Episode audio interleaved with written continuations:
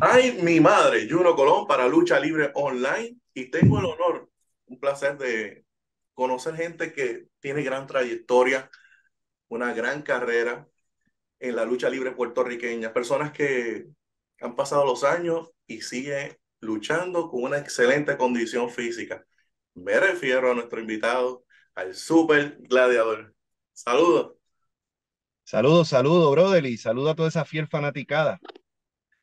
Eh, vamos a hablar ya mismito de tu gran encuentro en Euforia, que eso es el evento que abre la lucha libre puertorriqueña en Puerto Rico, porque es la primera fecha. Después que jugamos con, con, con los niños, disfrutamos de la inocencia de los Días de Reyes, rápido la lucha libre comienza un 8 de enero, en lo que es en Puerto Rico este año, y tiene un encuentro. Así que, pero vamos a ir un poquito más atrás porque resulta ser que comenzaste a luchar y posiblemente cuando vamos a la historia hay mucho pietaje del 2000. Sin embargo, y si no me equivoco, comenzaste a entrenar como a la edad de 15 años, si no me equivoco, ¿verdad? Correcto, a la edad de 15 años eh, comencé a entrenar. Mi primer maestro y la primera vez que me subí a un ring fue con Gino Paoli. Eh, yo lo conocía como, él luchaba para esa época en la Capitol como Santos Ramos. Y la primera vez que yo me subo un ring, un chamaquito que pesaba como 150 libras mojado, eh, fue con Gino Paoli. Ahí fue que comencé, 15, 15 añitos tenía. En Florida, ¿verdad? No, en Puerto Rico. Puerto Rico.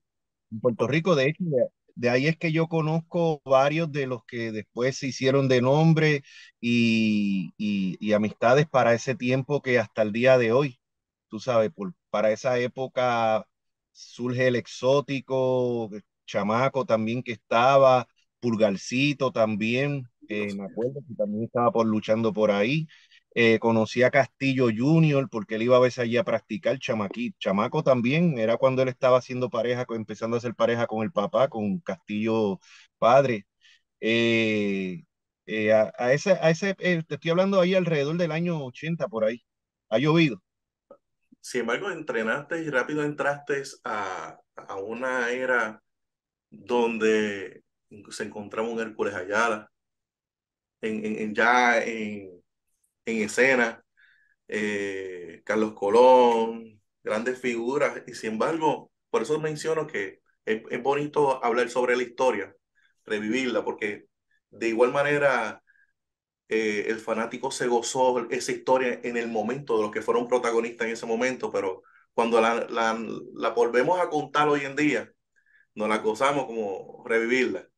Eh, Tuviste, hay mucho pietaje del 2000, sin embargo, estuviste en los 90 y tuviste encuentros con el Ayala porque tuviste varias facetas.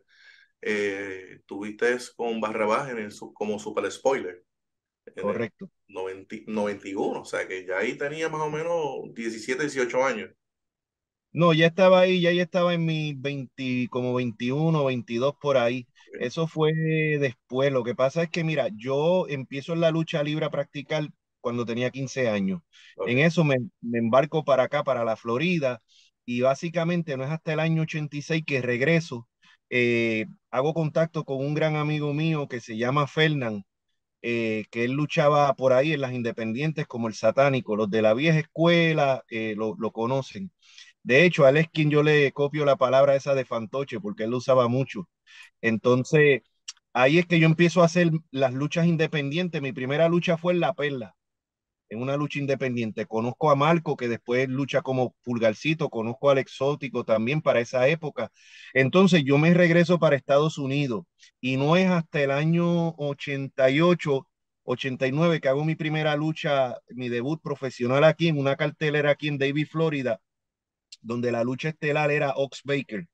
Tuve el privilegio de estar en esa cartelera y por medio del el dueño de la compañía, se llamaba Global Wrestling Alliance, eh, Bob Rupp, que es una leyenda en la lucha libre, eh, también estaba Malenco, el padre, los dos hijos de Malenco. Entonces él es el que hace el contacto con Carlos y con Capitol. Y él es el que me conecta a mí con Capitol. Y entonces yo viajo a Puerto Rico como para el año 88 y ahí es que entonces ustedes pueden ver esos, esos eh, eh, videos de esa época en la cual tengo el privilegio, eso era cuando se grababan las luchas en Cataño.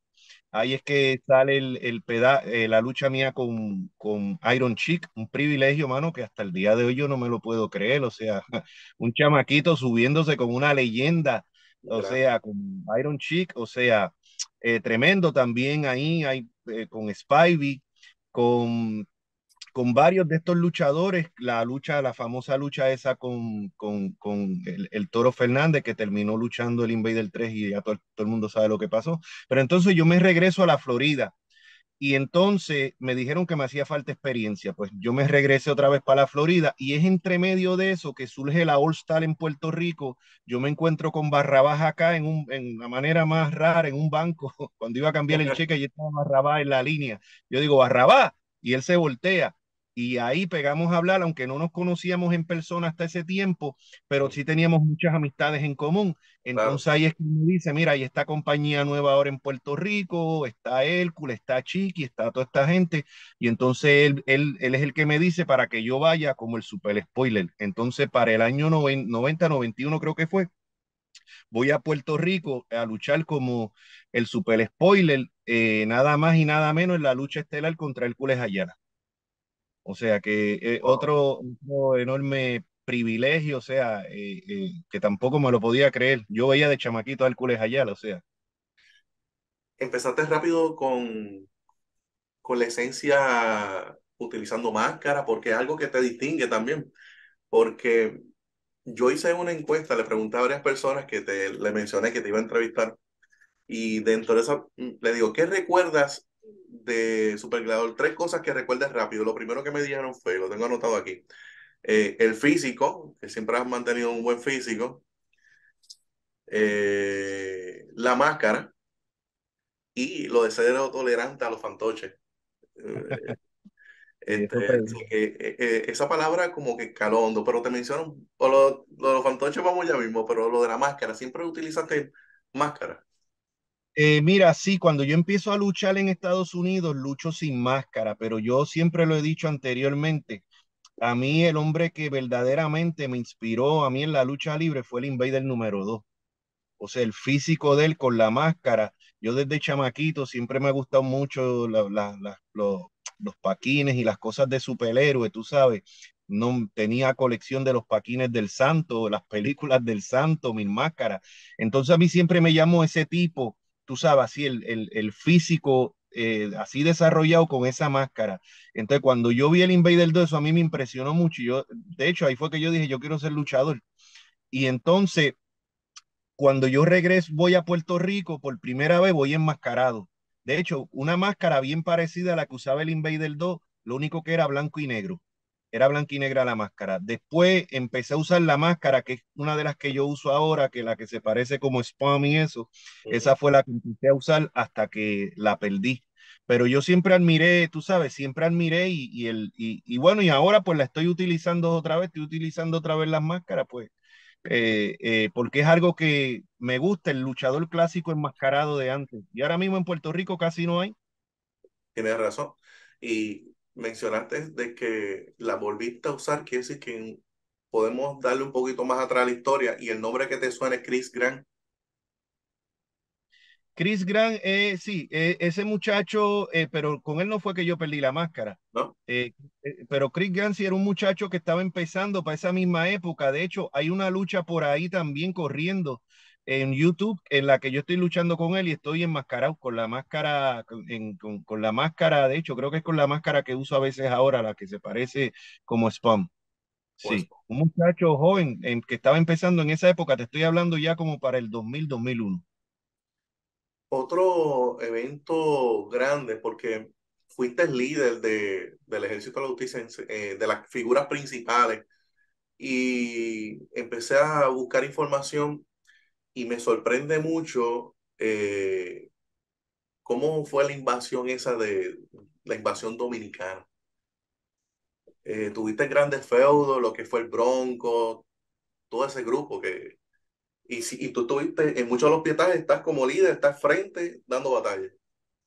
Y bueno, de hecho, con, cuando eso de la invasión dominicana, ahí es que lo que es el Black Boy eh, se vira Ese video también está por ahí cuando él comete la traición, que vienen y echan una, esta cuestión así como para apagar incendio, la, la, la, cosa es el humo ese, y él está detrás de mí, eso si no me equivoco, creo que fue en Carolina, en el Guillermo Angulo, y él viene y ahí me ataca por, por, la espalda y me da con la manopla, y ahí es que se voltea, y ahí es que surge el, el Dominican Boy, y ahí es que entonces empezamos la, la guerra entre él y yo. De hecho, hay también una lucha corriendo por ahí, creo que eh, en la que tuvimos una lucha en alambre púa.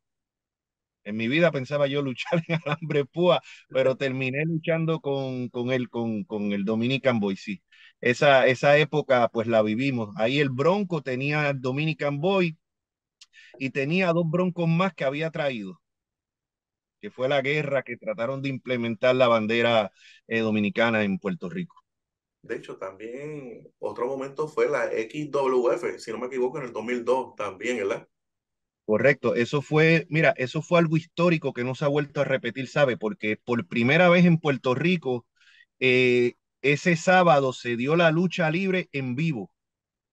Se transmitió en vivo por Guapa, en, en, en vivo, o sea, eso fue, las luchas eran promedio de cinco minutos y a mí me tocó luchar contra el, porque cuanto animalito grande venía, me lo traían a mí con el British Tom, que fue traído por, ay, por este, el del micrófono, el del Jimmy Hart. Ah, Jimmy Hart. Por Jimmy Hart. Eh, esa lucha está, esa lucha está en YouTube también. Eh, el público se quería caer, eso fue en un estudio pequeño en, en, en, en Guapa, se quería caer ahí el público. Y también tuve la oportunidad de luchar contra los Nasty Boys. Así que eso fue tremendo. O sea, de verdad, yo, yo le doy gracias a Dios por la época en que yo estuve, que me tocó estar en, en, en Puerto Rico luchando, porque la verdad que fue algo, primero luchábamos todas las semanas cuatro o cinco toda la semana. Segundo, teníamos el grupo local, era tremendo grupo, o sea, teníamos a Tom del Lightning, el Nene, eh, eh, Rico Suave, eh, Rey González, el Invader, o sea, el grupo local era tremendo, un talento tremendo. Encima de eso, constantemente estaban trayendo luchadores de afuera, o sea, yo llegué a luchar con Abdullah de Butcher, con los Nasty Boy, con Big Vito, con Horace Hogan, o sea, por mencionarte algunos, o sea, eh, con este mismo British Tom, eh, tremendo, es algo que yo le doy gracias a Dios de haber pertenecido a esa época. No, una, una época, estás diciendo grandes nombres, y el tuyo se suma a, a esa historia. Y cuando yo me pongo a pensar y recordar todas eso, todas esas, esas luchas, eh, de hecho, vi la pelea que, que dices que fue en vivo. Para mí eso me dejó sorprendido, porque fue en el estudio de Guapa, sí, tienes razón, fue en el estudio de Guapa. Eh, y yo dije, para, para, esto nunca se ha visto. O sea, me llamó mucho la atención y, y, y lo reviví cuando, lo mencionaste. Eh, tu, la condición actual, ¿en algún momento antes te lastimaste o, cómo está la condición física actualmente? Bueno, actualmente, pues claro, eh, no es lo mismo que hace 20 años atrás, pero me conservo, me, me, me mantengo en esta, sigo manteniendo. Mira, eh, a mí, aparte de la lucha libre, siempre mi primer amor fue las pesas, tú sabes, entonces a diferencia de otros luchadores, eh, que se quitan de la lucha y después que se quitan, cuando tú los ves, tú dices, diache, mano, y este era fulano de tal, ¿cómo va a ser? Eso pasó con un luchador bien conocido, yo creo que tú sabes quién fue, que, uh -huh. que tenía un físico impresionante y después cuando fue la gente no lo podía creer, o sea, entonces yo siempre me he mantenido, yo siempre me he mantenido, de hecho ahora en las promos que están pasando me pueden ver entrenando, o sea que eh, las promos que he hecho eh, para el programa de, de, de WWC en estos días, la gente puede ver, o sea que estoy con una camisa y eso, eh, que el físico, pues gracias a Dios lo mantengo. Eh, eh, bueno, aquí, mira, aquí, pero, pero mira, fíjate, eh, algo, eso para mí es bien importante, porque la gente, como tú dijiste, las cosas que se acuerdan, la máscara, el físico y la palabra fantoche, y para mí el físico eh, yo me di a conocer y yo sé que a mí lo que me abrió las puertas primeramente fue el físico. Y para mí sería una falta de respeto presentarme yo a una cartelera o a un show y ser una sombra de lo que era. Así que la gente pueden estar seguro que mientras oigan sonar el Super Gladiador y se enteren que va a estar en un show, va a estar en óptima condición. Sí han habido lastimaduras, sí hubieron lastimaduras en esa época, en par de ocasiones terminé yo en emergencia, eso nunca casi nadie lo supo. Eh, la cintura, garres alzando pesa y eso, lastimaduras en el ring, pero ahora mismo estoy, estoy, de hecho, mejor que lo esté aquí, me voy a enfrentar, así que mejor que esté en, buena condición. Y creo que, creo que sí, estoy entrenando duro, eh, dándole duro a las pesas, haciendo mucho cardio, eh, tratar de bajar, tú sabes, estar lo más lean posible. Y yo creo que las personas no se van a defraudar cuando vean en la condición que uno está actualmente ha sido, pregunto esto porque una de tus llaves favoritas y que utilizas como, como parte de tus herramientas es la Full Nelson. Esa es otra de las cosas que me dijeron, pregúntale sobre eso. ¿La aprendiste de alguien? ¿Te inspiraste en alguien? Porque fuiste bien dominante con la Full Nelson. Durante, veo muchas luchas tuyas y, veo que la Full Nelson era protagonista dentro de tu repertorio. Sí. Eh, la Full Nelson, quien me la enseña a mí es el Invader 1. Eso, ahí hasta, bueno, no sé si existirán esos videos todavía, pero yo me acuerdo que eso todito se grabó, y lo pasaron por televisión en aquella época cuando, cuando yo me cambio, bueno, no me cambio, me cambian. Eh, yo hago una lucha máscara contra máscara contra Black Boy. Eh, yo pierdo la lucha, Rey González me reclama en el camerino junto a Fidel Sierra y todos los que estaban ahí. Eh, me dan una catimba, me sacan del camerino y entonces ahí me quedo yo en el aire y yo voy a pedir ayuda al invader número uno a la casa. Eso fue una, eso fue una historia que estuvo corriendo por, por, por la televisión como por varios meses.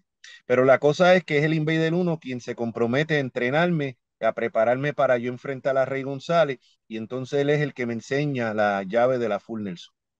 Así es como surge el, el Super Gladiador con la Full Nelson. Wow, interesante. Eh, además de otra, otras este, luchas que has tenido, por ejemplo, hablamos del Ayala, de los americanos. Esta otra lucha que tú dices contra, deben ver esta, porque para mí fue muy especial este, esta parte de la historia para mí. ¿Con quién, contra quién debemos recordar eso? Eh, perdón, no te, no te capté bien la pregunta por ejemplo, si, si vamos a mencionar de todas esas luchas que has tenido en, en, el pasado, una lucha que tú dices, esta fue bien significativa en mi carrera y no se habla mucho de esta lucha. ¿Hay alguna que tú digas? Pues mira, una, una de las luchas eh, bien significativas fue una que yo tuve con el Bronco, contra el Bronco. Que fíjate, no fue una lucha por campeonato ni nada, fue una lucha eh, que él se acababa de voltear a Rudo después de haber traicionado al Invader. Y a mí me tocó hacer con, luchar contra él la primera, la primera semana de él de Rudo, después que habíamos sido campeones mundiales en pareja. Y fíjate, esa lucha, eh, la verdad que está por ahí en YouTube, la calidad está un poquito eh, media maluca, ¿no? No está muy buena, pero se puede ver. Pero esa lucha a mí me fascinó porque la verdad que luchar con el Bronco es algo aparte y el público, es que el público estuvo completo, de pie todo el tiempo. O sea, es que tuvo lo que hoy fuá, fuá, fuá. Eh, no, no se sentó cancha llena. Eh, y esa lucha en, en, lo personal, yo creo que si me dices de lucha favorita, yo creo que es esa. Y mire, no fue una lucha por campeonato ni nada, y, y tuve otras luchas de verdad con Rey González, con Abdullah de Buchel, con, o sea, que que me marcaron, ¿no? Eh, con el mismo Carlos Colón, que me iba a pensar yo luchar con Carlos Colón alguna vez, pero esa lucha en específica eh, la llevo bien, bien adentro, porque fue una lucha que, que, que, me impactó, me gustó mucho y más la reacción del público, que no se sentó en toda la lucha. Ok, es increíble, la voy a buscar, la voy a buscar. Eh, vamos a, a, esta curiosidad porque hay frases en, en, el, en la cultura popular que se pegan. Hay luchadores que han pegado sus frases, pero la gente te reconoce y te dije ahorita las tres cosas, el físico, la máscara y cero a los fantoches. Explícame eso, vamos a explicarle eso porque está bien interesante. Sí, mira, yo cuando yo llego a Puerto Rico, yo llego como rudo. Pero la verdad que, como te dije, el tiempo mío de rudo en Puerto Rico, que es cuando yo llego enmascarado, pues no sé, tal vez serían unos cuatro, cinco, seis meses, no me acuerdo bien. O sea, no, no fue una trayectoria muy larga. Yo cambio a técnico y empiezo entonces a, a luchar sin máscara y eso. Y básicamente toda mi carrera en, en, Puerto Rico la hago yo como técnico, como tú viste, uno de los técnicos eh, principales contra lo, la, la, de esto dominicana, con los otros que vinieron de allá afuera, la XWF, todo eso. Pero entonces llega el momento que yo cambio a Rudo, como para el 2004, a fines del 2003 o 2004, algo así. Entonces ahora yo tengo que cambiar la personalidad completa, ya no es hablar, esta noche cuento con el apoyo de, de esa fiel fanaticada y tú sabes, entonces digo, wow, ¿qué, puedo hacer yo diferente aquí? O sea, pues eh, Rey tiene su palabra, maldita sea, y rajaleña, y el otro, y yo digo, bueno, ¿y qué puedo hacer yo? Entonces me acordé de esa palabra que usaba ese amigo mío, eh, eh, Fernán, eh, que él le llamaba fantoche a todo el mundo y a mí, esa, a mí me, llamaba la atención, porque eso es una palabra que si tú, te, si tú miras películas ya de los, esas películas mexicanas de los años 50, eso era un gran insulto. Tuve que decir, no, oiga, usted, era como una manera fina de insultar a alguien. Oiga, usted es un fantoche. Entonces me acordé de esa palabra y la empiezo a usar. Entonces, cuando me cambio a rudo, empiezo a usar la palabra fantoche y empiezo a referirme a mí mismo en tercera persona. Okay. Tú sabes, entonces, así es que surge, ¿no? El super gladiador, el destruye fantoche. Tú sabes, o el, o el super gladiador eh, se va a estar enfrentando al fantoche tal. Y para sorpresa mía, la palabra pegó. De repente llegó a todo el mundo gritando por la calle, fantoche, mira que esto. Y yo, wow. Y entonces, pues de ahí es que, de, de, ahí fue que pegó la, la palabra, la palabrita pegó de una manera brutal. Y bueno, y hasta el día de hoy, si miran las entrevistas, todavía pues la sigo usando. Sí, y sabe que a veces en lo personal se me escapa y a veces en lo personal, fuera de personal, a veces digo, no, es que este es un fantoche. Pero sí, así es que surge. una la... manera elegante de decir algo, pues. Sí, sí, así es que surge. Y, y claro, es una palabra que no se usaba, que no se usaba prácticamente. O sea, entonces cuando uno la empieza a usar, a mí había esta gente que me preguntaba, oye, pero ¿qué significa eso de fantoche? Yo nunca había oído esa palabra. Y es una palabra, como te digo, una palabra eh, eh, vieja. Es que fue original, fue original y llamó la atención y tuvo ese cash con el público. Y la gente sí, la usa, la gente lo usa. Después por ahí vino otro y empezó a usar, pero bueno, ya todo el mundo sabía que yo la venía usando hacía tiempo, la copió por un tiempito, pero eh, no, no, no, no pegó igual.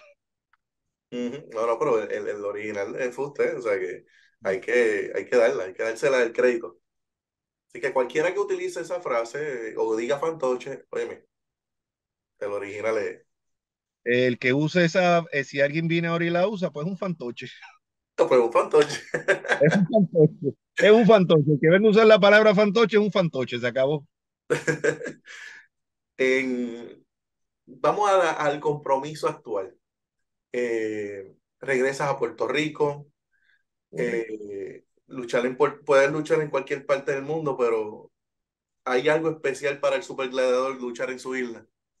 Sí, definitivamente. Mira, yo aquí no, aquí, aquí afuera hay 20 mil compañías ahora mismo independientes aquí en la Florida, especialmente en el área de Orlando. Eh, y yo en muy pocas he luchado, no porque no pueda, es que en verdad no me interesa. No me interesa, no me interesa el cambio que ha dado la lucha libre hoy en día no me interesa subirme a luchar contra estos chamaquitos hoy en día que empezaron el otro día y ya se creen que son profesionales y, y todo esto. Ha cambiado mucho. Yo no veo psicología en las luchas de hoy en día, eh, mucho brinco, salto. Entonces, el público tampoco es el mismo pero en Puerto Rico todavía uno sigue, a pesar de que hay muchos muchachos nuevos ahora, pero todavía hay ese respeto por, por, y todavía por esa lucha libre clásica de, de, Puerto Rico, una lucha con psicología, una lucha donde se envuelve el público, donde uno no lucha para uno, si uno, uno lucha para un público, tú sabes. Correcto. Y para mí es especial, entonces yo siempre, siempre que eh, viajo a Puerto Rico, cada que cierto tiempo trato de ir a la isla y, y, y luchar allá. Y, si, y cuando puedo, siempre trato de ir a mi casa, que siempre lo he dicho, el WWC, o sea, el Super Gladiador se hizo en WWC, he luchado en otras compañías, pero donde se hizo fue en WWC, siempre llevo ese agradecimiento y entonces pues cuando tengo la oportunidad de ir para allá, ellos lo saben, la gerencia sabe que pueden contar conmigo y ahora para este show, eh, ahora eh, Euforia, pues ahora eh, gracias al Señor pues vamos a estar yendo para allá. Pues como este 8 de enero regresa a Puerto Rico, empieza el año y me dijiste ahorita que siempre que venía alguien de afuera, te ponían grande, hombre, eh, una pared fuerte a dominar y WWC te pone una, un gran compromiso este 8 de enero contra Mayri Ursus en el evento Euforia. ¿Qué nos puedes decir? Pues mira, eh, es una, yo me enfrenté a Mayri Ursu hace par de años atrás y en esa época, en ese tiempo, pues no hubo un ganador, hubo una doble descalificación, creo que fue en Atillo, si no me equivoco, y creo que esa lucha también está corriendo por ahí. Eh, es un tipo fuerte, es una muralla, o sea, en, en, tamaño y en peso el tipo me supera, o sea, hay que reconocerlo, el tipo es más alto que yo, el tipo es más ancho que yo, tal vez no es tan sólido en músculo como yo, pero sí es, lo que uno llama un tipo de esto de fuerza bruta, ¿no? Como lo que era el Superman Borico en su tiempo, el nene, que era un tipo que no lucía como un fisiculturista, pero era un tipo que tenía una fuerza bruta. Y yo te diría que el, el Urso es así, un tipo eh, con una fuerza bruta que ha sido campeón universal varias veces, o sea, que se ha probado eh, y como si fuera poco, va a tener la mente diabólica de Chiqui estar al lado suyo, o sea, que lo va a estar manejando y va a salir con él. Así que yo sé que esto va a ser una prueba bien dura, eh, pero como yo he mencionado anteriormente, estoy en buena condición. Eh, sé que cuento con el apoyo de la fanaticada y una cosa que lo he dicho y lo vuelvo y lo repito, lo vuelvo y lo repito. Yo estoy seguro que si yo le logro poner la doble Nelson a Mayri Ursu, él no se va a salir. Yo se le he puesto a tipos más grandes. Mira, al último que se la puse y no se salió, y esa lucha también está corriendo por YouTube, fue a Chris Master. Oh, Chris Master. yo le puse la, la, doble Nelson, una lucha doble Nelson contra eh, doble Nelson, y no se pudo salir. O sea, tuvo que recurrir a otras cosas.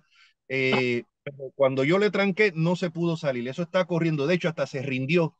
Entonces, se le he puesto a tipo, se le he puesto a John Golgin. ¿Te acuerdas de John Golgin? Un animal mucho más alto y más grande, un tipo, ese sí que era puro músculo sólido.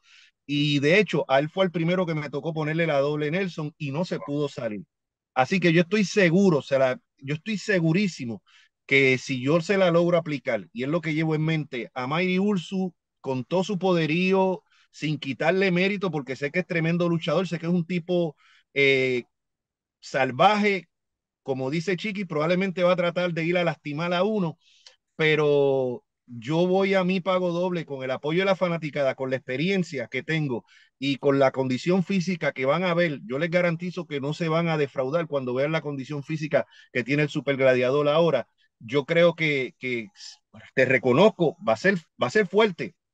Y esto va a ser básicamente una lucha de desventaja, porque yo estoy seguro que Chiqui va a estar metiendo sus narices a cada rato. Estoy casi seguro de eso y que va a hacer lo posible para que su muchacho gane. Si tiene que hacer trampa, la va a hacer porque se saca cualquier cosa.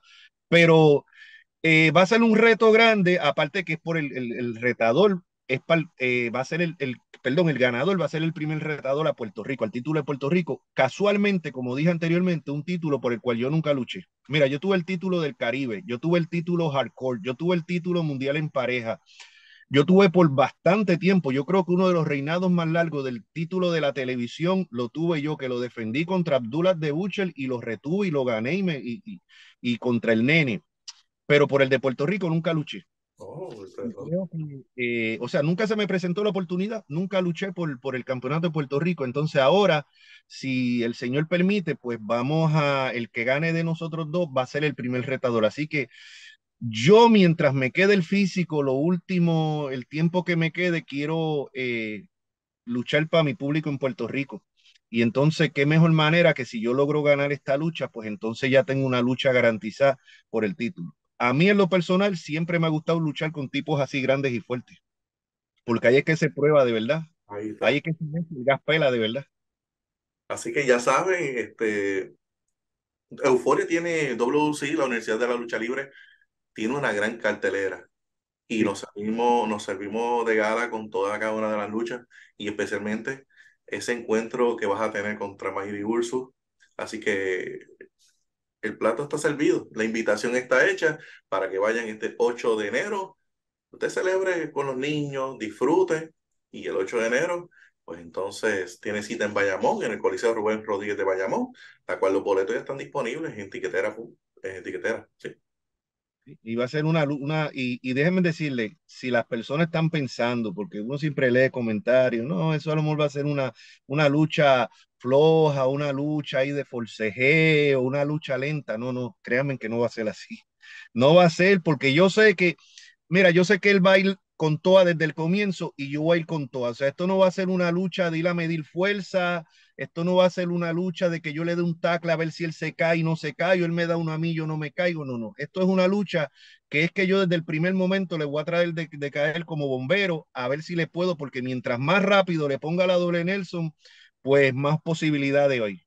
Así que, y yo sé que él va a ir lo mismo, yo sé que Chiqui lo está instruyendo, así que esto, créanme, esto no va a ser una lucha así de mediera de fuerza, eh, lenta, eh, no, esto va a ser candela de, desde que empieza hasta que se acabe. Así que, interesante. Eh, Puerto Rico respeta tu trayectoria, Puerto Rico yo sé que se va a dar cita en Bayamón, en Euforia, y vamos a ver lucha libre de la buena. Así mismito es. Así mismito es. Ya lo saben, 8 de enero, volvemos a repetimos, Euforia, WWC presenta Euforia, el cual ya los boletos están disponibles en tiquetera. Así que si quieren tener buenos asientos, asientos de hecho, tienen hasta ringside disponibles que pueden tener, estar cerca de la acción. Y eso va a ser bien interesante. En el escenario donde fue aniversario 49, va a estar Euforia. Sí, eso, es así, así que queremos verdaderamente invitarle, invitarla a que, a que se den cita, que se den cita, eh, como le digo, yo estoy en, en tremenda condición física, ahora pues por, por, la camisa y eso aquí no se nota, pero eh, van a ver, van a ver, y por respeto al público pienso ir a dar, a dar lo mejor. Así que les invito, te doy la gracia a ti y a todos los muchachos aquí de lucha libre online, por, porque por, por, medio de esto el público puede conocer a uno mejor. En la época mía, como yo te estaba diciendo ahorita, en la época de nosotros, nosotros hacíamos la, las entrevistas en televisión, pero no teníamos ningún contacto con ese público, solamente con dos o tres que se tomaban fotos con uno, pedían autógrafo al final de la lucha, pero gracias a ustedes por, me, por estos medios, pues uno puede hablar cosas, experiencias y darse a conocer más y aún fuera de personaje cosa de que conozcan más a uno y uno puede conocer, eh, intercambiar más con, ese, con esa fanaticada. Y yo siempre lo he dicho, nosotros somos lo que somos gracias a los fanáticos. Si los fanáticos, nosotros no somos nada. Los fanáticos son los que nos hacen a nosotros. El promotor te puede dar la oportunidad, pero es solamente te la da si él ve que el público te está apoyando. Yo no hubiese llegado a donde llegué, le doy gracias a Dios, a donde llegué no hubiese llegado si no es por esa fiel fanaticada a los cuales los invito. A mí todo el tiempo me preguntan por las redes sociales, Gladiador, ¿cuándo vienes a Puerto Rico? Gladiador, hay fantoches a los que hay que impartirle respeto. Pues mira, ahora va a ser este próximo 8 este próximo 8 de enero, ya, la, ya en, en, en, nada, en unos días vamos a estar ahí, así que espero que se den cita, el que pueda lleve su letrero como la última vez que diga cero, cero tolerancia a los fantoches, que yo me pego allí para que salga eso en la televisión y todo el mundo entienda que en Puerto Rico los fantoches no se toleran. ¿Y Mayri Urso? ¿Es un fantoche? Mayri Urso, Mayri Urso es un fantoche y Chiqui es un fantoche y se les va a poner respeto a los dos. Ahí está a este par de fantoches, empezando por estos dos. Muy bien. Super Gladiador, que tiene el gran compromiso en Euforia. Boletos disponibles, así que ya saben, 8 de enero. Mi nombre es Juno Colón y un honor entrevistar al Super Gladiador. Un placer estar contigo y como siempre termino, cero tolerancia a los fantoches.